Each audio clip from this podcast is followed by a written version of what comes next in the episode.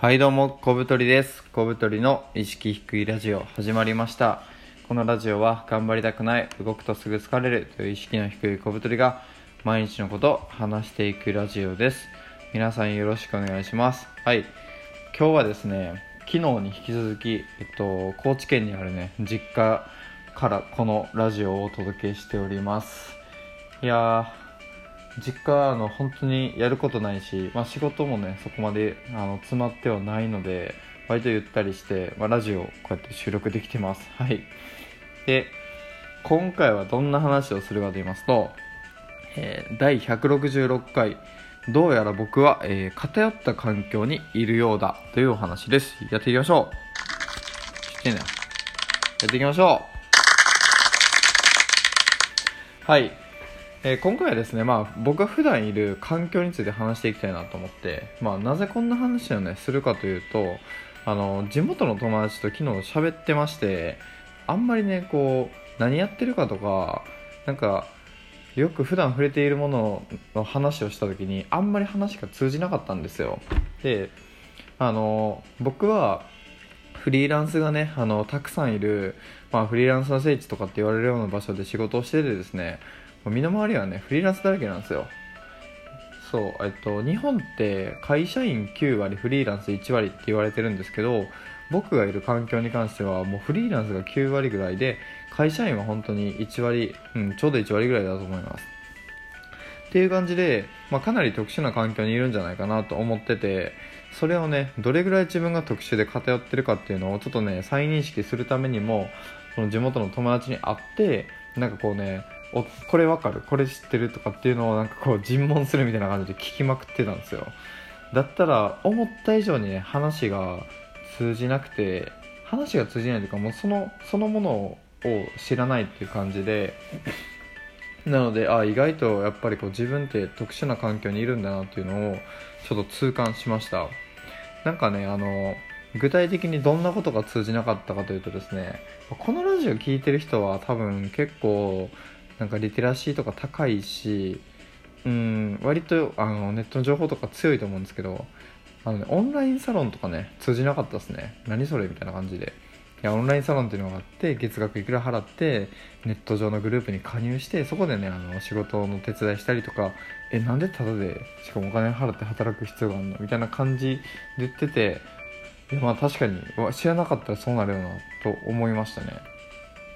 あとは、えっと、ポルカ。ポルカっていうあのクラウドファンディングをその身内でするあのフレンドファンディングっていうあの、まあ、システムがあってそれのねプラットフォームをポルカって言うんですけどそれもねあの聞いたらあ知ら知らない何それみたいな感じでしたね。で格安 SIM とかもまあ分かるけどやってないみたいな。であとねもう一つが何やったかな。いやちょっと思い出せんよ。まあそういう感じでねあのあそうえっと僕の友達はその音楽好きの友達と昨日会っててみんな。ですごいあの CD じゃあ音楽聴くしライブも行くみたいな感じの友達だったんですけど、まあ、みんなねあのあんまり行かなくなったって言っててそう僕 CD が本当に今鬱陶しいなと思っててなんでかっていうと CD ってデータを取り込んだらもう必要ないじゃないですか。で歌詞カードしかまあ価値がないなと思ってるんですけどその歌詞カードもそんな見るわけじゃないし、まあ、ネットを探せば歌詞は出てくるので僕あの捨てるんですよ CD あのデータ取り込んだ瞬間に。でそれ嫌なのでできる限りあのダウンロードのねあの音楽ファイルみたいなの買っててあの iTunes とかで。っていう風にしてるんですけどそれだったらあのボタンをポチッと押すだけでクレジット決済だししかもすぐねあの自分のね iPhone とかねあの iPad とかに曲がダウンロードされてなんかね取り込んでわざわざ何かしてとかっていうことも必要ないので僕はね圧倒的にダウンロード派なんですけどその話をしたらいやなんか俺は CD の方が で買ってるみたいな話をしててでそもそもパソコンをあんまり使ってないから CD を取り込むっていうこと自体がちょっと面倒くさいみたいな。面倒くさいというか、まあ、CD を取り込むことをしないからもう CD のまま聴いてるって言ってましたね。うん。なるほどと思いました、まあ、そういうこともあんのねみたいな。っていうのでなんかこう自分とのねこのギャップを結構感じてであここでねあの皆さんにね勘違いしていただきたくないのはだからその地元は良くないとかっていうねディスではなく単純になんかその普段触れてるものが違いすぎてあやっぱこうちなんか差差というかまあなんかそこになんか溝みたいなのができてんなと思って。だからその自分がねあの当たり前と思ってるようなことが全然当たり前じゃないんだなっていうのはねまあなんか薄々は分かってたんですけど改めてこう腑に落ちたっていう感じですね。でその僕がねフリーランスが9割ぐらいいる、まあ、特殊な環境にいるっていうことは、まあ、常にね頭の片隅に置いとかないとダメだなと思いました。なぜならそのバランス感覚を取らないといけないからですね。なんかこうこれが正義だと思って過ごしてるのといや間違ってるかもなと思って過ごしてるのってやっぱ後者の方がなんかこう客観的な視点が持てるじゃないですか。あの一つの、ね、価値観に染まっていくとね本当それって宗教みたいになってあの盲目的になってしまうのでそうじゃなくて、まあ、自分はフリーランスが多い環境にいるけどこれはまあ割と特殊な環境で、まあ、今後増えていくであろうが今はすごい少数派だと。で触れているもの自体もまあウェブ系なのでそれ以外の人から見たらちょっとまあ特殊なんじゃないかなみたいな話なんですねでこのねその頭の片隅に特殊っていうのを置いといてバランスを取ると何がいいかって言いますとやっぱね仕事するのにいいんですよ。その僕たちの仕事相手はそのオンラインサロン加入したいとかっていう情報リテラシーの高い人ももちろんいるんですがそうじゃなくてね すいません。そうじゃなくてそのいわゆる僕の地元の友達みたいな人に商売することもあるかもしれないんですよ。例えば僕はブログでアフィリエイトやってるんですけどその、ね、アフィリエイトを買ってくれる人が必ずしも、ね、そのネットに強い人じゃないかもしれなくてたまたまなんか検索でたどり着いてきた人とかもいると思うんですよね。でそのそういう時にねその自分が当たり前と思ってるような単語とか例えばなんかプラットフォームとかって言われても分かんないと思うんですよ。何？プラットフォームってみたいな。プラットフォームはなんかそのサービスを配信する側のことだよみたいな。だから動画プラットフォームイコール YouTube だよとかっていう説明があったらあなるほどねプラットフォームってそういう意味かっていうのが伝わるんですよね。でこの辺の感覚を持っておかないとあのなんかねめちゃめちゃ難しい言葉使ったりとか相手に伝わらないような文章を書いてしまうと思うので、まあ、あくまでも自分は偏ってるっていうのを置いといてそなんかその上でやっぱこう仕事をするにもねその商売相手とか商品買っていただくお客さんのこととかを考えてやらないといけないなってね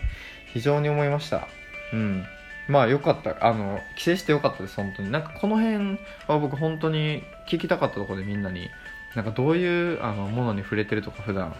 例えばニュースは何で見てるとかって聞いたらあの LINE ニュースっ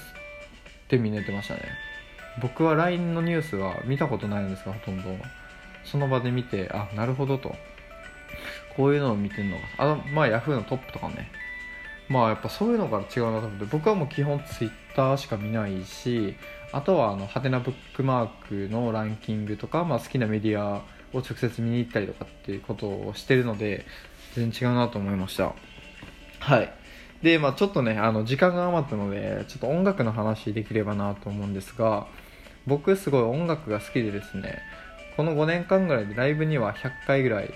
行ってます。で CD もねめっちゃ買ってたし、まあ、いろいろな音楽を日々聴いてるんですが同じようなね友達僕よりも圧倒的に詳しい友達がいっぱいいたんですけどそういう人たちと話をしてるとなんかねなかなか新しい音楽にね触れなくなったって言ってて僕もそれはねすごいわかるんですよ。なんでかっていうとそのライブに行く回数が減ったりとかあとはその身の回りに音楽好きな人がちょっとずついなくなってしまうっていう現象があって1つ目のライブに行かなくなるっていうのは、まあ、あの仕事が忙しくなったりとか、まあ、家庭を持ったりしてると、まあ、気軽にライブに行かなくなってでねライブに行くとその目当てのバンド以外の他のバンドもいっぱいいるんですよ。であこの人たちってどういうのなんだろうとかって思って軽く YouTube で曲とか聴いて下調べしていったりするんですよね。